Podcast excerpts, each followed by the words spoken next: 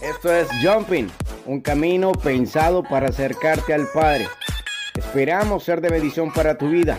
Te invitamos a hacer un jumping juntos y avanzar al siguiente nivel. Comenzamos.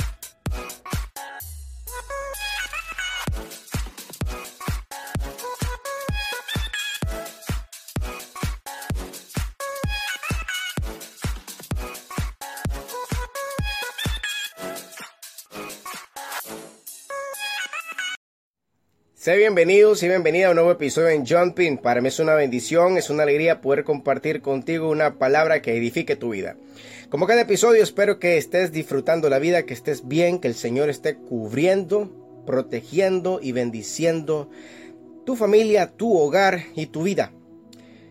Hoy tocaremos un tema muy pero muy bonito, muy especial. Hablaremos de alguien que quizá no se habla mucho en la Biblia de él, pero lo poco que se expresa en la Biblia muestra algo muy poderoso, algo que nosotros deberíamos aprender a hacer como creyentes. Así que sin más preámbulos, nos sacudimos y comenzamos a leer ubicados en el primer libro de Crónicas, capítulo 4, versículos 9 y 10. Solamente estos dos versículos será suficiente para que nosotros cambiemos nuestra mentalidad y aprendamos algo nuevo y poderoso que puede servirnos de mucho en la vida. Así que tocaremos eh, la tribu de Judá, hablaremos de Javes y de lo importante que es sacudirse de lo que es nuestro pasado, sacudirnos de lo que nuestros eh, anteriores pues hicieron y que nosotros quizá estemos eh, pasando o viviendo las consecuencias. Así que comenzamos la lectura y dice la palabra. Los hijos de Judá fueron Fares, Esron, Carmi, Hur y Sobal.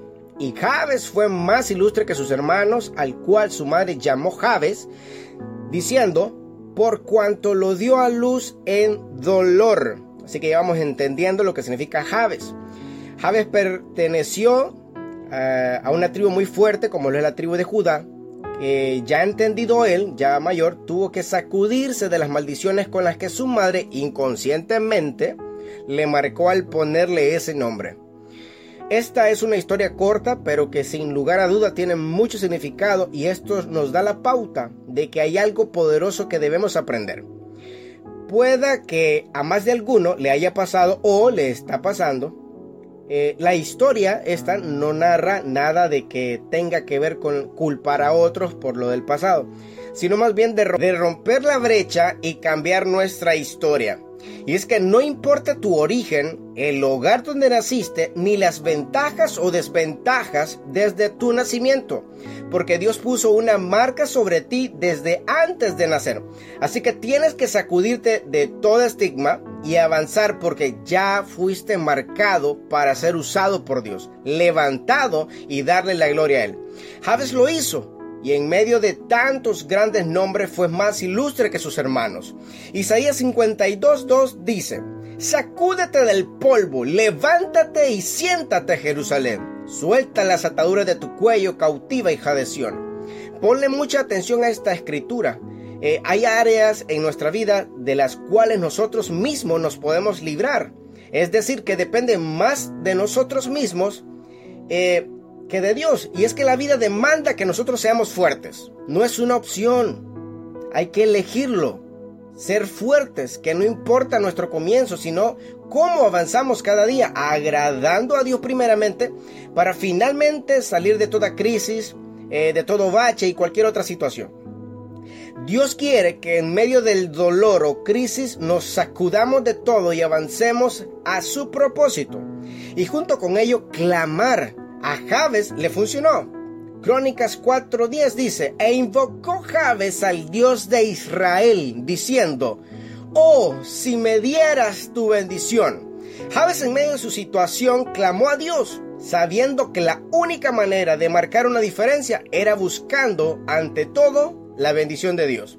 Y es que la oración no es para cambiar los planes de Dios, sino una muestra de confianza y descansar sabiendo que Él tiene el control de todo. Cuando en verdad clamamos, nosotros admitimos nuestra carencia ante la prosperidad de Dios, nuestra bancarrota ante su abundancia, nuestra miseria ante su misericordia. Y Javes, en vez de afanarse por su situación, ya conocía la llave que abre todas las bendiciones. Por eso clamó a Dios pidiendo su bendición. Escucha lo que dice Mateo 6:31. No os afanéis, pues diciendo, ¿qué comeremos? ¿O qué beberemos? ¿O qué vestiremos? Porque los paganos buscan todas estas cosas pero vuestro Padre Celestial sabe que tenéis necesidad de todas estas cosas. Mas buscad primeramente el reino de Dios y su justicia, y todas estas cosas os serán añadidas.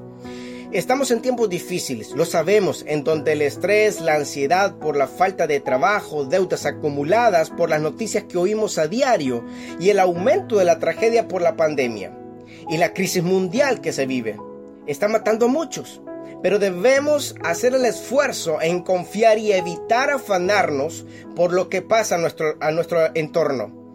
Clamar al Señor por tener paz y su bendición, la clave, expandir nuestra fe.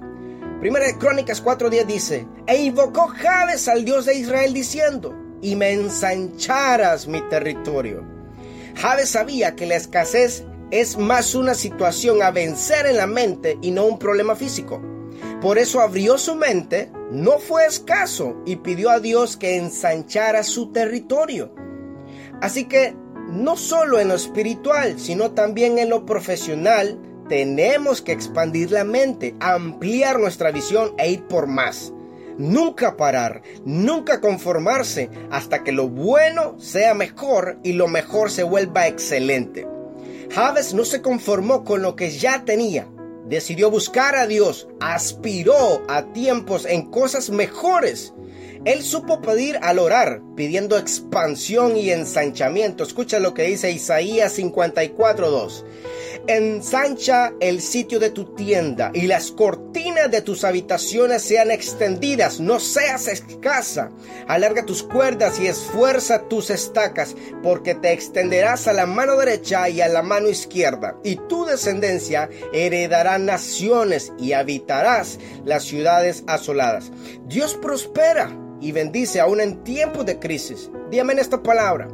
Así que debemos desear expandirnos, ampliar nuestra visión e ir por más.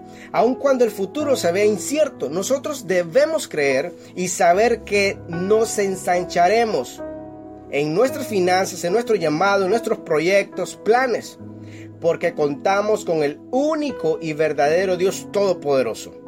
Contamos con su respaldo y al igual que a Javes, como lo, declara 1 Crónicas 4.10, e invocó Jabes al Dios de Israel diciendo, y si tu mano estuviera conmigo. Jabes no estaba dispuesto a tener un éxito efímero. No quería algo temporal y por eso él pide a Dios su respaldo total. Cuando le pide que su mano esté con él para que todo le salga bien. Así que antes de tomar una decisión en la vida o dar algún paso, hay que orar al Señor y pedir su dirección porque cosas poderosas suceden cuando contamos con el respaldo de Dios. Al igual que a Javes, debemos determinar agarrarnos de la mano del Señor, caminar con Él, entendidos que no daremos ni un solo paso sin su ayuda y respaldo. En el libro de Amós 5.4 dice, Así dice el Señor a la casa de Israel, así te dice el Señor hoy, buscadme y viviréis. Repetiré esto por si estaba distraído, escucha nuevamente y ata esta palabra a tu corazón. Dice el Señor, buscadme y viviréis. Buscadme y viviréis. La palabra nos enseña que es tan sencillo e importante el buscar a Dios y de esa manera vivir. Pero a muchos les cuesta hacerlo. Benditos aquellos que han tomado para su vida la prioridad de buscar el respaldo de Dios, porque es que saben que es indispensable invitarlo a que Él sea el que tome las mejores decisiones en nuestra vida, ya sea en lo emocional, en el amor, en lo espiritual, profesional y financiero. Él tiene mejores planes para nosotros que los que nosotros tenemos a futuro. Tenemos que blindar con el respaldo de Dios nuestro futuro. Y primera de Crónicas 4:10 dice, e invocó Jabes al Dios de Israel diciendo, y me libraras del mal para que no me dañe y le otorgó, escucha, y le otorgó Dios lo que pidió. Es que realmente tenemos un Dios bueno. Javes lo sabe.